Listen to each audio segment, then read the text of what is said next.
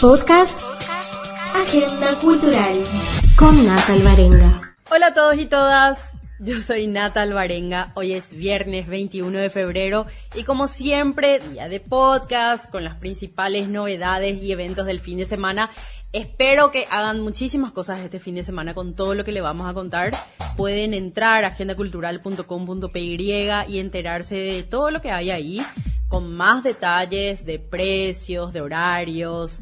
Hay actividades para todos los días de la semana, así que entren y entérense de todo lo que hay en arte y espectáculos en el país. Estamos, por ejemplo, en época de carnaval y hoy por eso vamos a hablar de los cursos de encarnación y también del carnaval de la República de Luque. Qué divertido eso. Me parece que es una opción súper genial para alguien que quiere hacer algo diferente en Asunción. Para quienes prefieren otros ritmos, también vamos a contar sobre Osuna en Asunción y de la fiesta de los 14 años del Bastión del Rock. También está el concierto de, de Crayolas, muy recomendado ese concierto, en el Bosque de los Artistas. En teatro están las obras Insensatez y José Gaspar. También tenemos los estrenos de cine y vamos a hablar de los ciclos de cine que están ocurriendo ahora mismo en los diferentes centros culturales de Asunción. Y por eso mi siguiente invitado del día, tatarata, tatarata, hoy con aplausos, Sergio Brites Lucena. Bueno, ¿qué tal? ¿Cómo están? Qué gusto, Gracias Sergio. por la invitación. Qué gusto, ¿verdad? Me parece un podcast necesario, justo y necesario, que hacía falta. Sí, ¿verdad? qué bueno. Estabas escuchando ya. Sí, estuve escuchando los anteriores y me enteré de cosas que de repente Pasan pasa- un, poco pasa un poco desapercibido, ¿verdad? Que bueno, estamos para eso, para justamente contarle a la gente lo que hay, porque a veces no sabes en dónde se concentran todas las actividades y buscas mucho, buscas mucho. Y la idea es que esté todo concentrado ahora mismo en este podcast y también en agendacultural.com.py. Sí, Gracias, ya- ya Sergio. soy un seguidor de la página. Bien. Impresionante las actividades que hay Sí, ¿verdad? por día. Les cuento a la gente, Sergio es programador y organizador de ciclos de cine independientes en Asunción. A vos, por ejemplo, dentro de todos los espectáculos que hay, ¿qué preferís? ¿Irte a conciertos, a teatro, a cine? Y me voy a todo, me gusta muchísimo el teatro, me voy a conciertos, me voy a ver películas. ¿Tus preferidos? Sí, también. La, última que- cosa que viste o que hiciste. Eh, a ver, el fin de semana me fui a, a un concierto en Arsenal con Mati. Ah, vamos a hablar de Mati también. ¿Quién es Mati? Sí, Mati, bueno, Mati es un- una revelación del, de final del año pasado. Lanzó un álbum que está en Spotify Ajá. y reúne estilos como el indie, pop, rock. Y es un pibe, tiene, no tiene ni 20 años, ¿En creo que tiene serio? 19 años.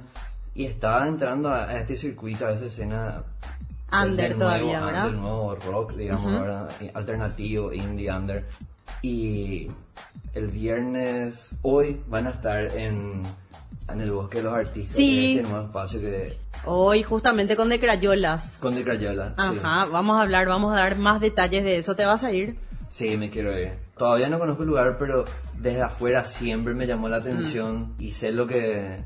el espíritu que tiene, Sí. ¿verdad? Ver la casa de Germán Guyari. y- En videos ya he visto el lugar, pero quiero ver en, en persona. Qué bueno que estés nombrando, el que le estemos nombrando a Herman, porque realmente creo que visitar el bosque de los artistas, y siempre digo, es una parada obligatoria para la gente que le gusta el arte. Ahí se pueden encontrar con grandes obras del maestro Germán Guyari, que ya no está con nosotros, pero siguen sus hijos y sus nietos que están reviviendo el lugar, que hacen tours, hay un bar también, y bueno, y tienen actividades todas las semanas, plantean, abren creo que desde el miércoles o jueves hasta el domingo con el tour, y les recomiendo a todos, ya vamos a estar dándoles también más actividades, tienen talleres y todas cosas. Bueno, contanos Sergio, ¿qué es lo que estás haciendo ahora en el ciclo de cine de la Alianza Francesa ahora mismo? Bueno, eh, es un ciclo que lo estamos llevando a la Alianza Francesa hace cinco años. Hace mucho ya. Sí, y todos los miércoles de febrero y los años anteriores también, siempre febrero, entonces antes de que comiencen las clases. ¿verdad? Ah, es un Enero- mes luego así puntual. Sí, enero la gente está de vacaciones y febrero como que está de vuelta antes de comenzar las, las clases y puede tener esa actividad Sí. entre semana que es en horario de, de clase, facultad. A las 19 horas. A las 19 horas. Entrada libre y gratuita. Entrada libre y gratuita. En la Alianza Francesa, este miércoles es el último, ¿verdad? Día del ciclo. Sí, la película se llama La Jalousie, de un director que se llama Philippe Garrel, que creo que tiene su filmografía de los 70. Ajá.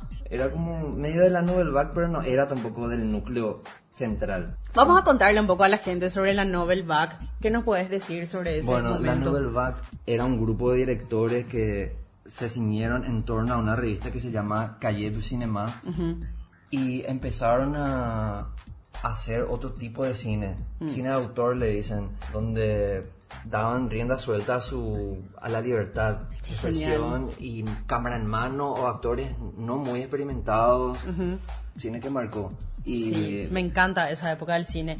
Y esta peli en particular, ¿por qué em, elegiste dentro de tu programación? En realidad, en las películas elegimos conjuntamente con Mara Baqueta, que es Ajá. la psicoanalista. Ok. Es una psicoanalista y el ciclo se organiza conjuntamente con la Alianza y Arando Psicoanalítico, que es un grupo de estudio de psicoanálisis que se reúne en la Alianza Francesa.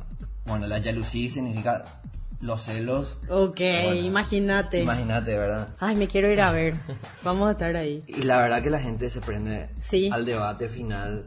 Al, al principio hay una viñeta clínica, como una introducción breve, y al final hay un debate y es libre, hay gente que se, se queda, hay gente que no, pero hay intervenciones y visiones así muy interesantes. Qué bien eso. Sí. Eh, me gusta porque siempre uno se queda con algo después de ver una película del tipo que sea lo que estás viendo, ya sea comercial o, o una comedia romántica o supuestamente de, la- de lo más estúpido que supuestamente estemos viendo, ¿verdad? Pero siempre uno se queda con algo y quiere debatir y es importante encontrar también esos espacios de debate que no hay siempre en Asunción o en Paraguay, ¿verdad? Sí, es un ejercicio para la crítica también, Sí, ¿verdad? y para el debate y para el diálogo Sí. y compartir los sentimientos y las emociones también. Quiero aprovechar que estamos con todo lo que es ciclo de cine también para contar que en realidad ahora mismo hay un montón de ciclos. Tenemos también el ciclo de cine a la fresca de los amigos del Centro Cultural de España Juan de Salazar. Estas son películas hispanoamericanas nominadas y premiadas en los premios Goya. Y me encanta que den también ese espacio porque no siempre uno encuentra pelis premiadas en diferentes festivales. A veces tenemos solamente lo que vemos en, en los Academy Awards y eso es como lo más mainstream que podemos ver. Y para encontrar estas películas nominadas ya sea a los Goya o a festivales como Cannes o bueno, hay 1500, ¿verdad? San Sebastián, Sí. etcétera, se vuelve un poco más complicado. Así que me encanta que el Juan de está abriendo este espacio también para estas películas. El ciclo ocurre en los miércoles y jueves a las 8 de la noche, también con entrada libre y gratuita. También tenemos el ciclo de cine Grandes Maestros del Séptimo Arte, con los clásicos del cine mudo y de las primeras décadas del cine sonoro. Están, por ejemplo, como Chaplin, Buster Keaton, que es uno de mis preferidos, como Fellini también, Truffaut y Buñuel. Son todos los grandes del cine, los papis, que gracias a ellos tenemos un cine bastante... Contame, Sí, Sergio. Este, este ciclo organiza eh, Hugo Amarra, que es Ah, parte de mira. Cinefest. Él- Sí. Le, le tuvimos a él el miércoles pasado presentando la película de Eric Romer. Ah, ¿en serio? Sí, ¿Y qué y- tal eso? Súper bien. Se pasó Cuento de Verano de Eric Romer, Ajá. que es un director también de la Nouvelle Vague. Quería destacar lo de Hugo Amarra sí. porque él es promotor del cine Sí. hace veintipico de años, creo que tiene 29 años su festival, el Sí. Festival Internacional de Cine en Paraguay, y es el único lugar que se donde uno puede ir a ver cine de todo el mundo, ¿verdad? Cine europeo, latinoamericano. Suele ser en septiembre eso, ¿verdad? Sí, y es una labor demasiado loable lo que, ¿Verdad? lo que, lo que hace. Sí, bueno, les invitamos a que vean, por ejemplo, alguna de las pelis de Fellini. Yo soy súper fan. Hay una que se llama Ensayo de Orquesta. Ah, no vi esa. esa. me gusta muchísimo. Ahí en el ciclo van a pasar La Strada, Me encanta. que actúa Ju- Julieta Massina, creo que era Sí. la, la esposa de Fellini. Sí. Mi maestro de cine, tengo que decir, fue Martín Crespo. Grabamos La enamorada, que es una de sus películas que está en YouTube, pueden encontrar. Y él me dijo, bueno, Nata, yo te voy a dar todo este disco externo de películas. Habían como 300 películas llenas de Chaplin, de Truffaut, de Fellini, de Buñuel. Andás tú ya cine, me dijo, y me dio eso. Ok, le dije. Y después de un mes y medio más o menos nos juntamos a grabar con todo ya comido, sí, todo visto y, y fue impresionante realmente mm, también el estilo y la fuerza que tenía en esa época hacer películas y proyectos de ese estilo, ¿verdad? Realmente hoy en Paraguay también más o menos estamos con algunas, una especie, se quedó como, algunos directores tienen eso de, de cine guerrilla y de cine de esa época también, directores nacionales digo, que está bueno. Eh, voy a mencionar algo, me acuerdo, la primera vez que me fui a un ciclo de cine en Planta Alta fue allá por el 2009, yo era un pibe, no sé, tenía 20 años por ahí. Y Martín Crespo hizo un ciclo de cine de Godard, Ah, Jean-Luc Godard, y me marcó muchísimo. Sí. Fue la primera vez que conocí Planta Alta y vi Godard, así. Sí, sí, sí, sí, y sí. presentaba a Martín Crespo y fue genial. Le mandamos un saludo a Martín Crespo, que es súper fan de Godard también. Para mí es la persona que realmente nos enseñó Godard a todos nosotros. Sí. Este ciclo de cine es en el CCPA y es a las siete y media de la noche. ¿verdad? Pero los días dependen de, de la semana, que a veces son los martes y jueves, otras veces martes y miércoles. Eh, Ya no es más, ay, no sé qué hacer. No. No hay nada, no. No. Imposible. Encima estamos hablando de entrada libre y gratuita a todos estos ciclos. ¿Verdad? O sea, qué importante. Me parece súper importante. Súper importante y iniciativa de los centros culturales, ¿verdad? De los circuitos. Importante, me parece importante, ¿verdad? De repente el municipio no te ofrece cosas así, pero... eh, Los centros entes independientes. independientes. Sí, sí. Agenda cultural. Hablando de los estrenos de cartelera en el cine, tenemos esta semana 1917, que me muero por ver, El llamado salvaje, El robo del siglo y Golem, la leyenda. Quiero ver 1917, que ganó muchísimos premios también en los Academy la vez pasada. Más detalles pueden encontrar en Agenda Cultural también, de la mano de Taserface. Tienen que buscar su podcast y listo. Bueno, ahora hablamos de la cartelera de teatro. Estamos con Insensatez este fin de semana, Teatro Molière, también de la Alianza Francesa, hoy viernes y mañana sábado a las 9 de la noche y domingo a las 8. Les envío un saludo a toda la familia Insensatez, una propuesta escénica creada y dirigida por Tana Shembori, mi maestra también. La misma expone de manera metafórica acciones que reflexionan sobre la soledad, las relaciones humanas y todas aquellas cosas insensatas que hacemos en nombre del amor. Millones. Ay, me quiero ir a ver insensatez. La obra cuenta con la actuación de los exalumnos de la carrera de TIA y se presentan en el marco del ciclo de verano de la Alianza Francesa. Un saludo a todos los amigos de Insensatez. También tenemos José Gaspar en la cafebrería hoy viernes a las nueve y media de la noche. Un saludo a Jorge Ramos. Este espectáculo está interpretado por el actor, justamente Jorge Ramos, y fue escrito por Hernán Jaegui, que es un capo, mi, mi profe también de guion. Es dirigido por Gustavo Ilutovich. La obra, estrenada en el 2003, nos presenta la filosofía de gobierno del doctor José Gaspar Rodríguez de Francia, dictador de la República del Paraguay entre 1814 y 1840. En estos 17 años fue presentada en los cinco continentes, en 29 países, 49 ciudades extranjeras, 42 ciudades de Paraguay y tienen más de 1700 funciones. Eso nada más con... Qué actorazo, Sí. ¿verdad? Eh, José Gaspar, vos sabés que a Jorge Ramos le encuentran por la calle y le dicen doctor Francia, porque, o sea, obviamente que el Paraguay le conoce con ese personaje. sí, y es uni- unipersonal. Sí, re difícil encima. Sí. Yo creo que todos los paraguayos tienen que ver esta obra porque es una de las más importantes del país sin dudas. También siguen en cartelera Las Carayans 3, un circo, re divertida para reírse este fin de Pinocho y ambas están en el Teatro Latino, que no para el Teatro Latino.